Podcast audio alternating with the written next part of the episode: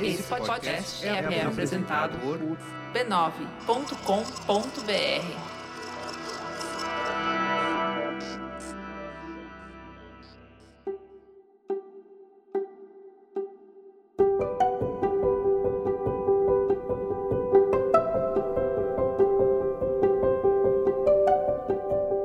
Eu lhe dou as boas-vindas ao Autoconsciente, um podcast que fala de vida interior para você se entender melhor. Eu sou Regina Gianetti, instrutora de Mindfulness, a sua repórter da alma, compartilhando reflexões e ações para uma vida com mais autoconsciência. A minha intenção é que ao terminar um episódio, você se sinta melhor do que quando começou.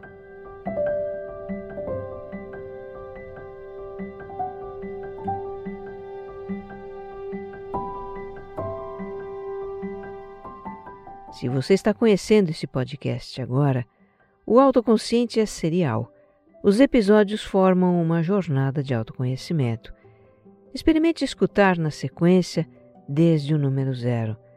A cada 15 dias, em domingos alternados, sai um episódio novo. Eu te convido a me seguir no Instagram, que é onde eu mais interajo com os ouvintes. Os meus perfis são regina.gianete e você mais centrado. E se você gostar do que vai ouvir aqui, compartilha nas suas redes sociais e grupos de mensagens.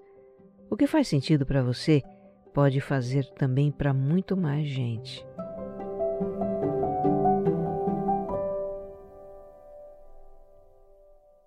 Episódio 99 Prosperidade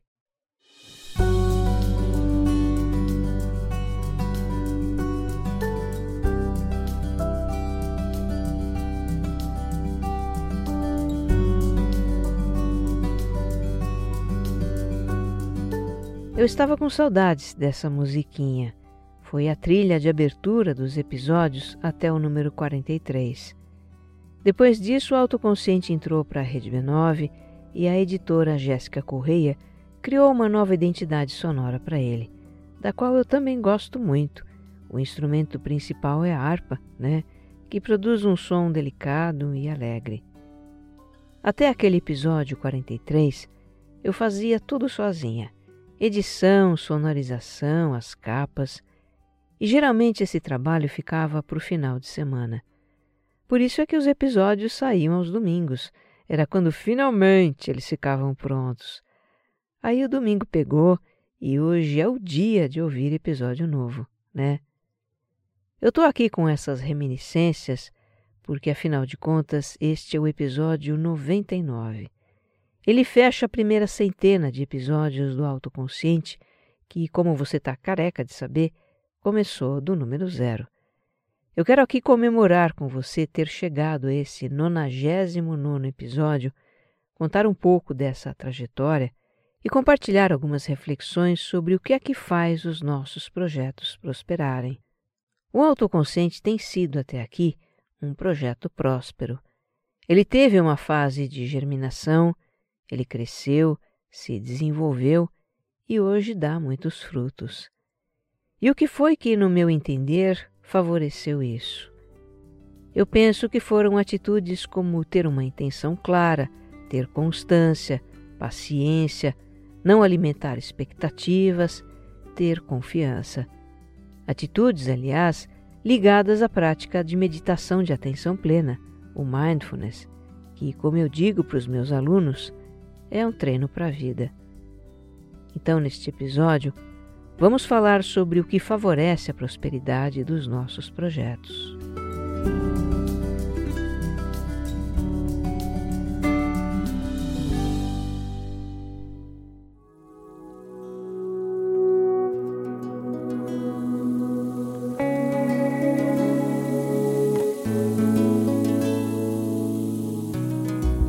Numa fase em que eu andava com muita inquietação, querendo dar um novo rumo para minha vida, mas sem saber qual, eu já contei sobre isso em episódios passados, né? Nessa época eu me perguntava: o que é que eu tenho que fazer? E um dia alguém me disse: a questão não é o que a gente tem que fazer, a questão é o que as pessoas precisam que a gente faça. Essa frase nunca mais me saiu da cabeça e me ajudou a fazer escolhas importantes para minha vida profissional. Uma delas foi começar a fazer um podcast no final de 2017. A minha intenção naquele momento era falar sobre o que estava acontecendo com a gente nesses tempos acelerados, incertos e hiperconectados e o que decorre daí: a agitação mental, a ansiedade, a falta de foco a sensação de fazer muito e realizar pouco. A ideia era compartilhar o que eu havia descoberto sobre isso e como desenvolver a autoconsciência com a prática de mindfulness nos ajuda a lidar com isso. Os episódios seriam um suporte para os meus alunos e também uma forma de divulgar a ideia de levar uma vida com mais autoconsciência para outras pessoas que não os meus alunos. O nome do podcast não poderia ser outro, né? Autoconsciente.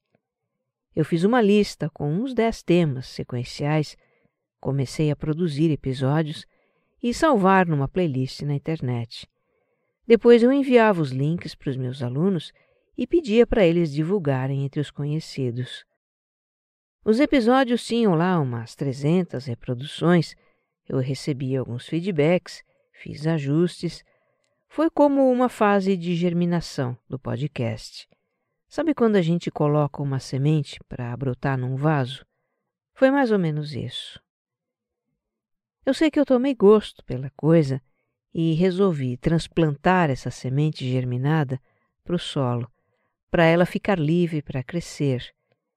Eu intencionei colocar o autoconsciente nos aplicativos de áudio que estão no celular das pessoas que era para mais gente conhecer.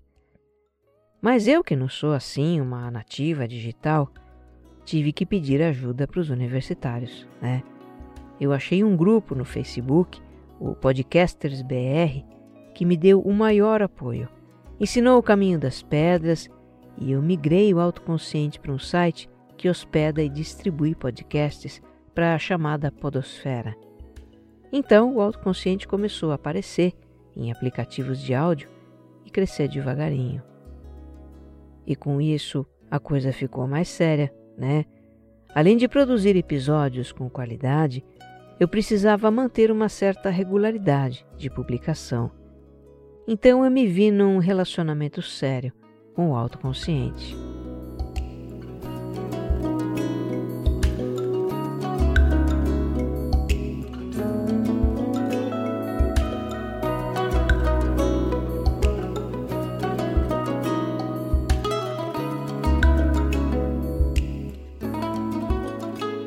O grande desafio era gravar com um som aceitável.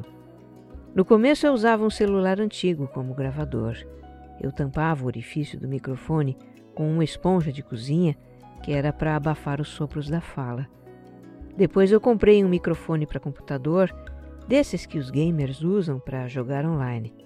Isso melhorou a qualidade do som, mas criou outro problema. O microfone era muito sensível e captava sons do ambiente também. Eu bem que tentei gravar dentro do guarda-roupa, como o pessoal do Podcasters BR sugeriu. Lá dentro não faz eco e tem pouco ruído. Mas eu não aguentei. Eu morria de calor. Mulher na menopausa gravar dentro de guarda-roupa não dá certo. Sem contar que a cada três minutos tem que abrir a porta para renovar o ar, senão a gente sufoca. Por motivos semelhantes, também não dava muito certo gravar embaixo de um edredom outra sugestão dos podcasters. O lugar mais silencioso que tinha em casa era o meu quarto. Então eu comecei a gravar lá, mas tinha que ser à noite, depois das 10 horas, quando estava tudo mais quieto nas redondezas. Não tinha barulho de caminhão, de cortador de grama, de passarinho. Esses sons são todos captados na gravação. À noite eu só não conseguia escapar dos latidos dos cachorros da vizinhança e das motos dos entregadores de comida. A minha casa fica perto da portaria do condomínio e o som das motos chega até aqui. A cada ruído que invade a gravação, eu tenho que parar, esperar o ruído cessar e regravar aquele pedaço. Depois eu comecei a usar um espaço fechado embaixo da escada de casa. É meio apertado lá. Tinha algumas coisas guardadas e eu ficava meio encolhida, mas pelo menos o lugar isolava os ruídos da rua. Por outro lado, os sons internos da casa, barulho de porta fechando, de passos no andar de cima, de louça sendo lavada na cozinha, tudo isso saía na gravação.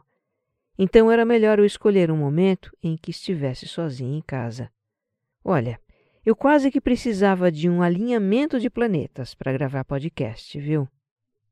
Depois, por uns meses, eu usei o estúdio do B9, um estúdio profissional com operador de som, onde eu não tinha que ficar driblando ruídos, felizmente. Por outro lado, eu tinha hora marcada para gravar. Se eu estivesse cansada, resfriada ou com tosse, teria que gravar daquele jeito mesmo. Aí entrou a quarentena da pandemia, fechou tudo e eu não podia mais gravar lá. E bateu uma crise. Voltar para debaixo da escada, não. E agora, com todo mundo quarentenado em casa, eu acho que eu vou ter que gravar de madrugada, quando eles estão dormindo. No último dia que eu tinha para fazer a gravação do episódio 58, eu estava meio aflita com as condições que eu teria para gravar. Entrei no carro na saída do supermercado e quando eu fechei a porta, me chamou a atenção o som abafado lá dentro. Com os vidros fechados, os ruídos de fora ficavam bem mais baixos. Aí me deu um clique. É isso, eu vou gravar aqui dentro. Foi assim que eu descobri o melhor estúdio caseiro que existe: o carro. Desde então eu gravo os episódios dentro do carro, na garagem de casa. O interior de um veículo tem uma acústica ótima, viu? Não dá eco sem contar que eu fico confortavelmente sentada no banco de trás. Eu não quero outra coisa da vida. E se na hora de gravar os cachorros da vizinhança não param de latir, tudo bem. Eu levo o meu estúdio sobre rodas para um lugar mais silencioso. Tá resolvido.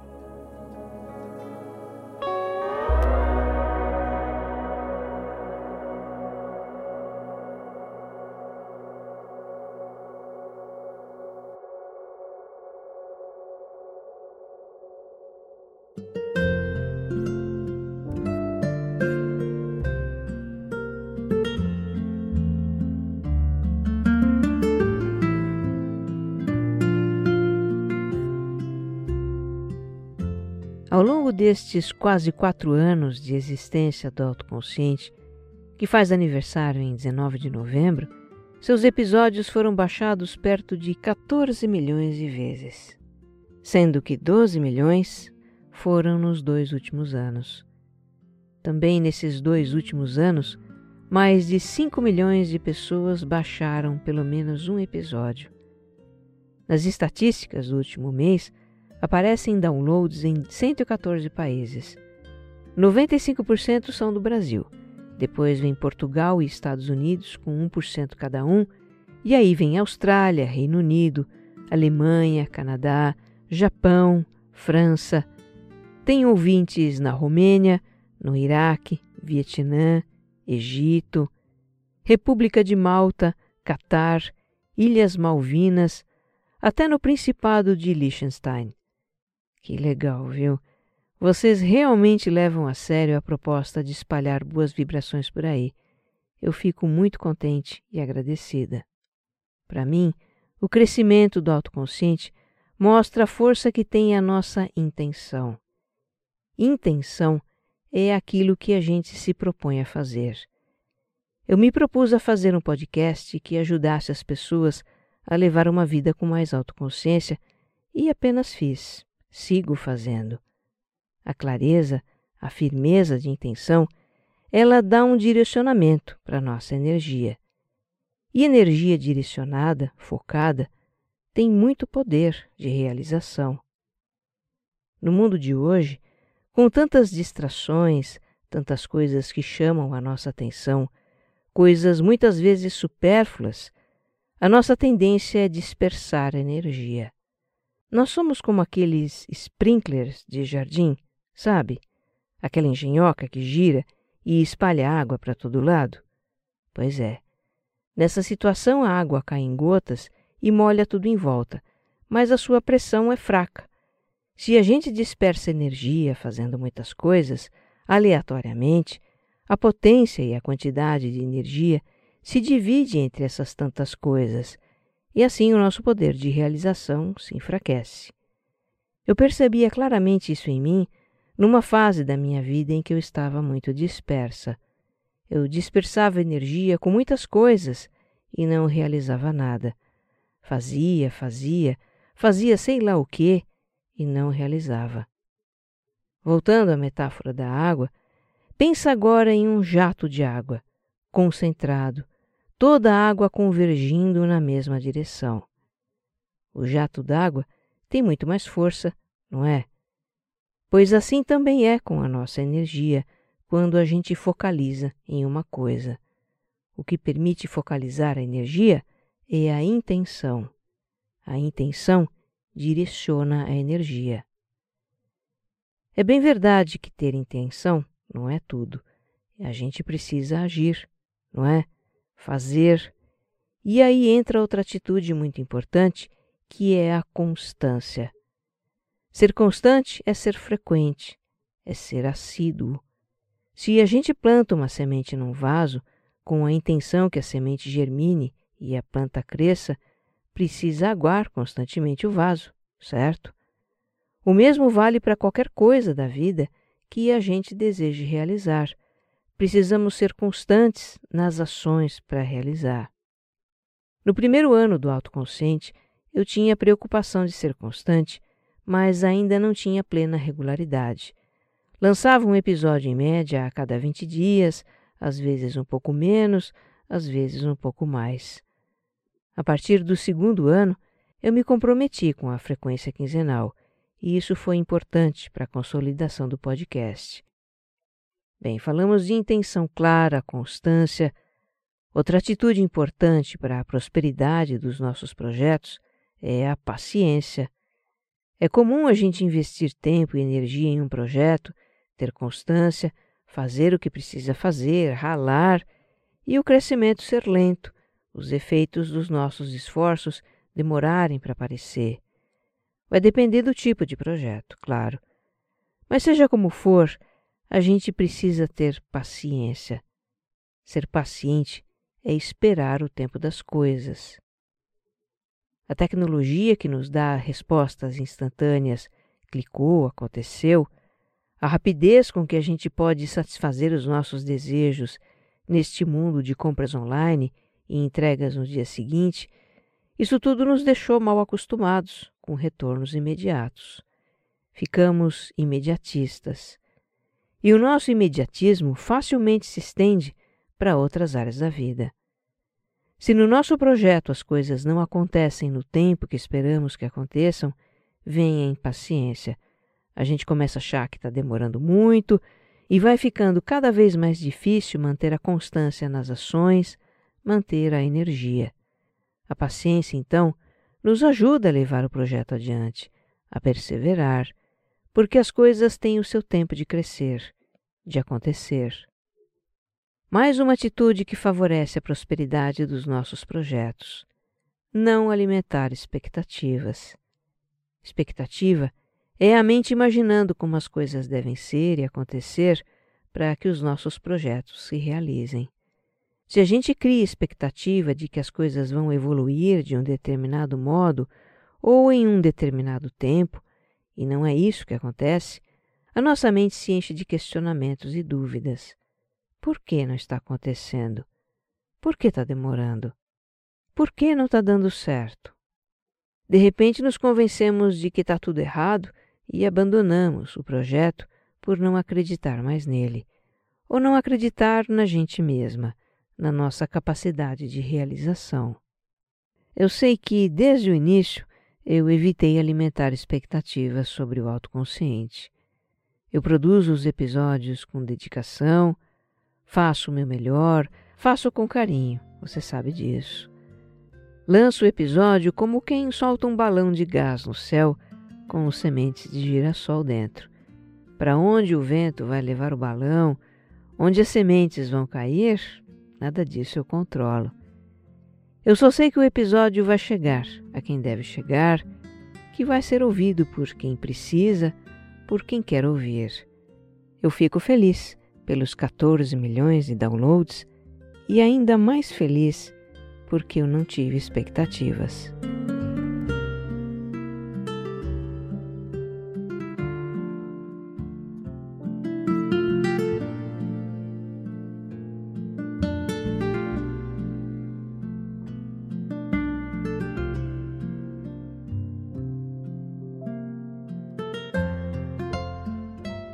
Se lá no começo alguém me perguntasse, imagina chegar no episódio 99, eu iria responder: Nossa, eu não imagino.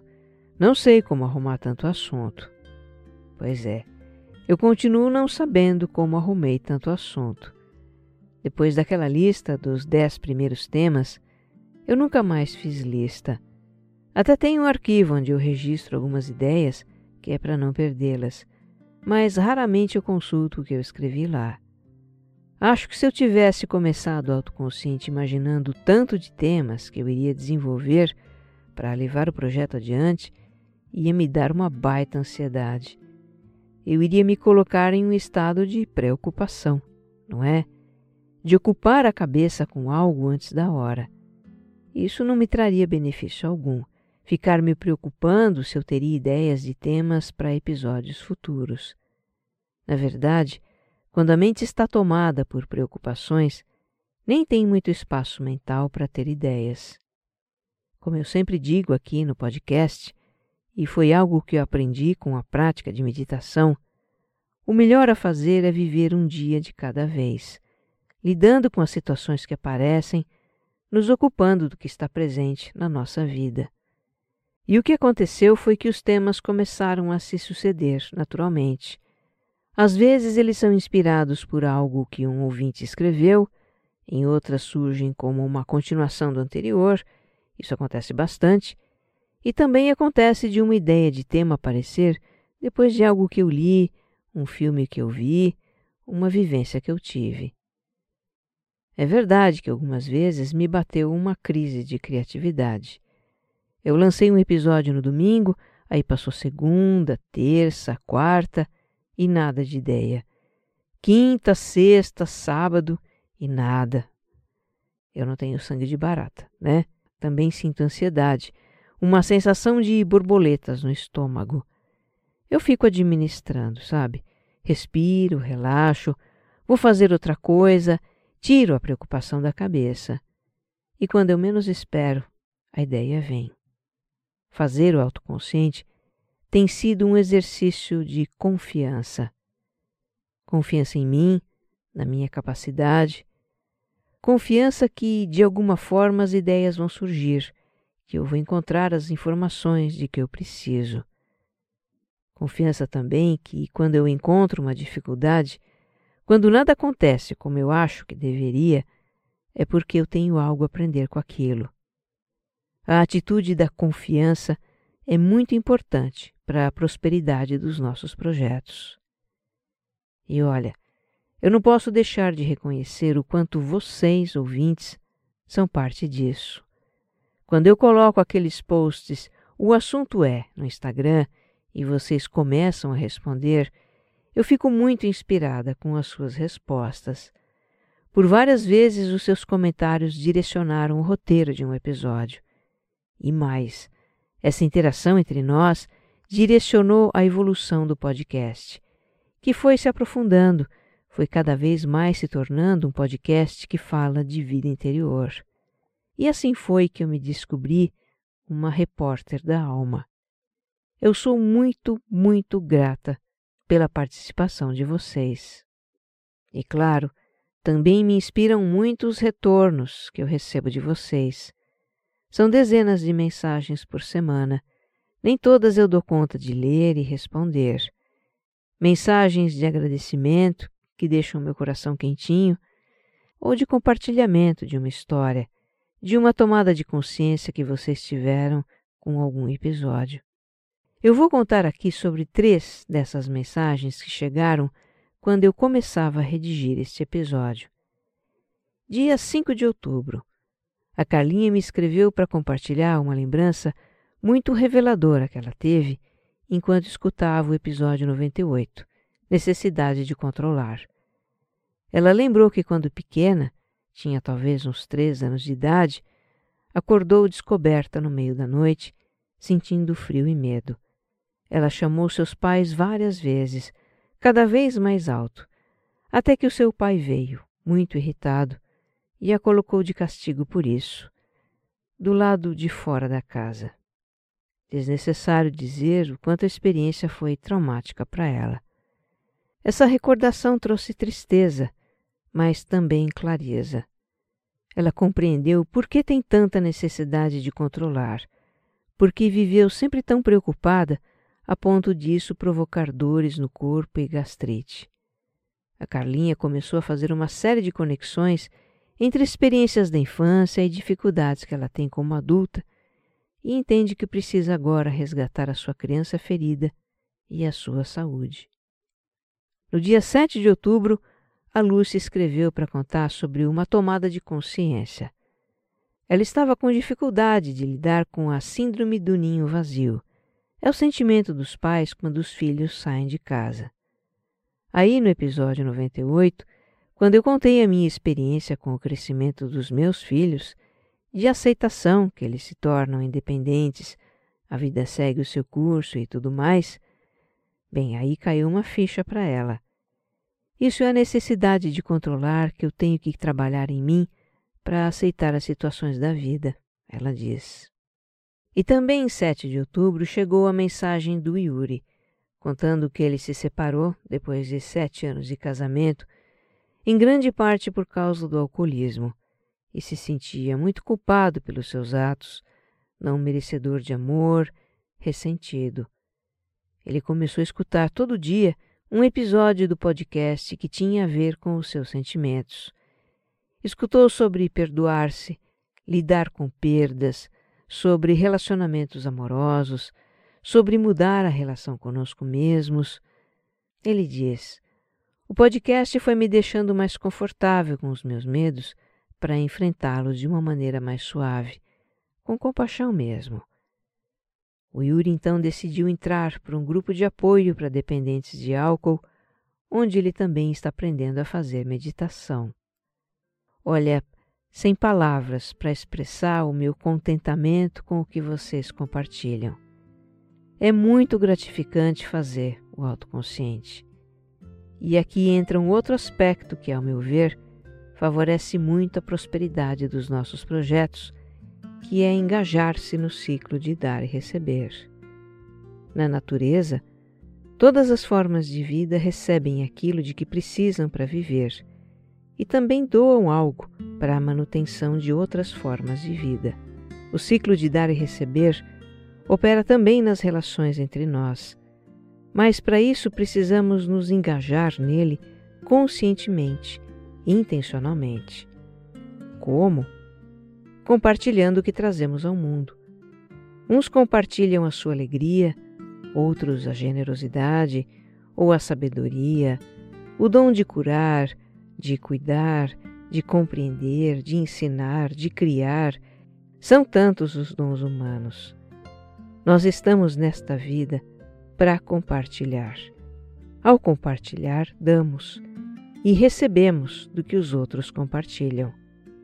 Participar do ciclo de dar e receber é próspero.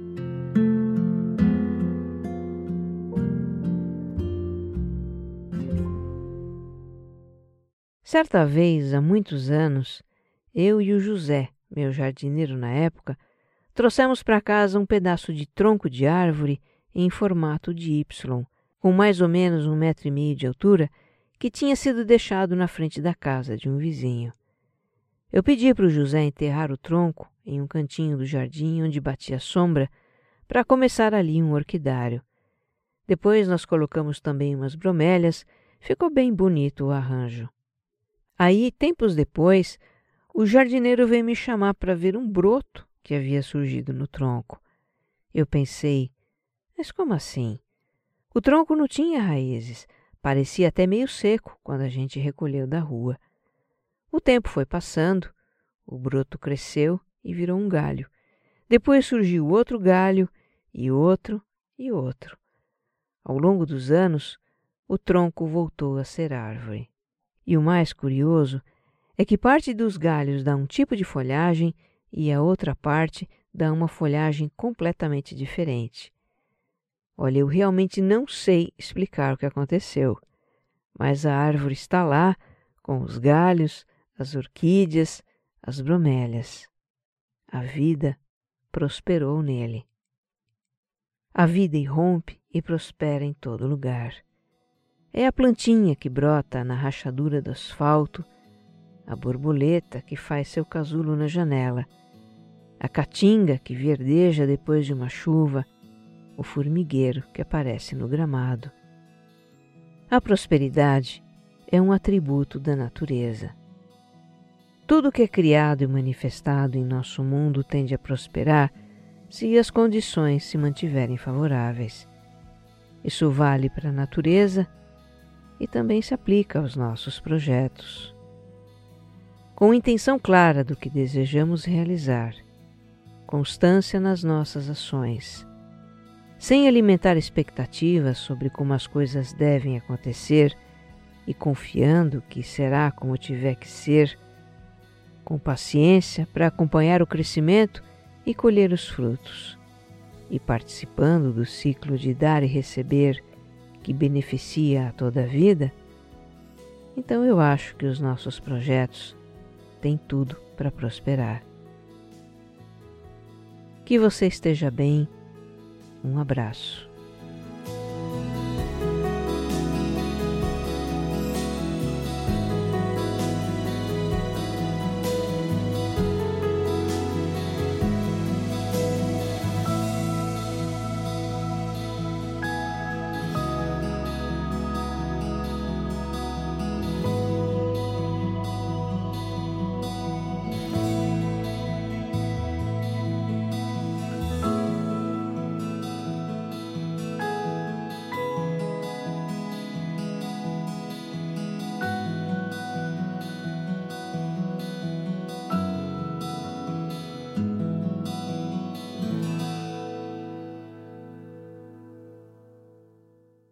Autoconsciente é um podcast distribuído pela Rede B9, com o roteiro e apresentação de Regina Gianetti, edição de som e capas Jéssica Correia.